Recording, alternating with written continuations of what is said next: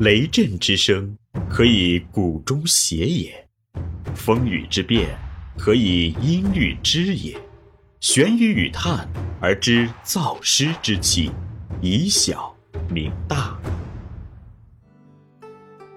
欢迎继续收听玄宇文化独家出品的《东方智慧导读系列之因觉悟而自由》，佛教哲学辩论，刘丰涛编纂。第四十集：禅宗精神独步千古，禅宗的发展轨迹之单传期二。中唐时期的宗密。在《中华传心地禅门师资承袭图》中说：“达摩西来为传心法，故自云：我法以心传心，不立文字。纵观达摩禅法，虽以戒教悟宗为标志，不废言教，事实上却有抬高悟宗的倾向。这种对宗与教的区隔。”实际上，开启了后世宗门与教门之争的先河，为日后禅宗强调以心传心、不立文字的教外别传提供了立论的依据。达摩的传法弟子主要有慧可、道玉二位，其中慧可被尊为禅宗二祖。慧可大约生活于四八七至五九三年，虎牢人。虎牢位于今河南荥阳西北，他是一位博通世学及佛法的学者。到了年登四十，在松落拜会达摩求法，也有传说是在少林寺，并有断臂求法的故事。慧可发心学佛，他云游到嵩山少林寺，闻听达摩西来在此面壁，便来拜师。寻求真理，达摩端坐洞中，寂然面壁，对他的求见视而不见。许多天过去了，慧可依然跪在洞外，一动不动。那年十二月九日的夜里，大雪纷飞，寒风刺骨，雪花飘飘，洒满他的全身，他成了一个雪人。直到此时。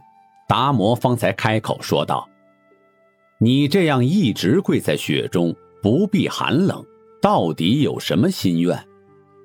慧可毕恭毕敬地答道：“唯愿老师慈悲，打开甘露之门，普度众生。”达摩淡然说道：“诸佛为求真理，不惜牺牲一切，你凭这点小苦功，就想求得佛法吗？”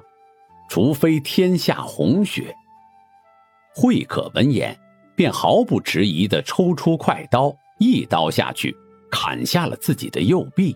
顿时，鲜血染红了雪地，地上的白雪一下变成了红雪。慧可把断臂放到达摩的面前，以表示他求法的虔诚。这就是佛教里讲的断臂求法。达摩为这种舍身求法、为法忘身的精神所感动，把衣钵传给了他。慧可追随达摩祖师，奉以师命，毕命成旨，从学六年，经究一成。等到达摩入灭，慧可开始弘法。慧可是以楞伽为心要，继教悟宗的。但也表现了禅宗的特色。可乃奋其其变，成其心要，故得言满天下，亦非见利，玄极遐览，未始精心，口说玄理，不出文迹。慧可秉承达摩禅一贯对生活的态度，着重精苦的头陀行，专务无着，一衣一食。住无在宿，到寺则破柴造铝，常行乞食。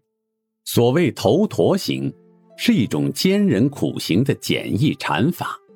头陀，梵文丢达的音译，意为抖擞，为精勤振奋，去除烦恼污垢，亦即弃除对衣食住等的贪者，以修炼身心，及佛教倡修的苦行，亦称头陀行、头陀事、头陀功德。修学头陀苦行者，要过这样简单的生活，这也是清净的生活。凡修头陀行者，自己在衣食住三个方面都力求刻苦，需穿极少而又简单的衣服，着粪扫衣，粪扫衣也被称为百纳衣。需起食，每天日中一食，不得多食。需住宿阿兰若。急需住在远离城镇的荒僻空闲之处，或称无着处、无事处，如树下或坟墓间，并且须常敷坐而不横卧。头陀行是佛教训练自己忍受痛苦的方法，后来也用头陀称呼行脚起食的僧人。慧可弟子不多，据《宝林传》记载。知名者有八人，其中法嗣为僧璨。僧璨生年不详，卒于六零六年，亦作僧璨，即禅宗三祖，其生平籍贯不可考。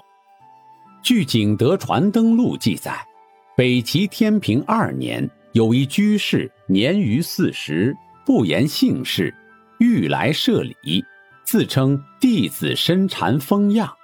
要求慧可为他签罪，慧可说：“将罪来与汝签。”良久，该居士说：“密罪不可得。”慧可说：“我与汝签罪境，并嘱咐他宜依佛法僧住。”他说：“他见到慧可，已知是僧，但不知佛法为何。”慧可对他开示说：“是心是佛。”是心是法，佛法无二，僧宝亦然。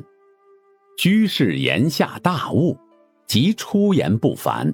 他说：“今日使之罪性不在内，不在外，不在中间，如其心然，佛法无二也。”慧可听后深为弃孤，并为其披剃，取名僧璨。同年三月。在光福寺受具足戒，其后不久，慧可即复绝与他，并说偈曰：“本来原有地，因地种花生；本来无有种，花亦不曾生。”这里是玄宇文化东方智慧导读系列之《因觉悟而自由》。佛教哲学辩论：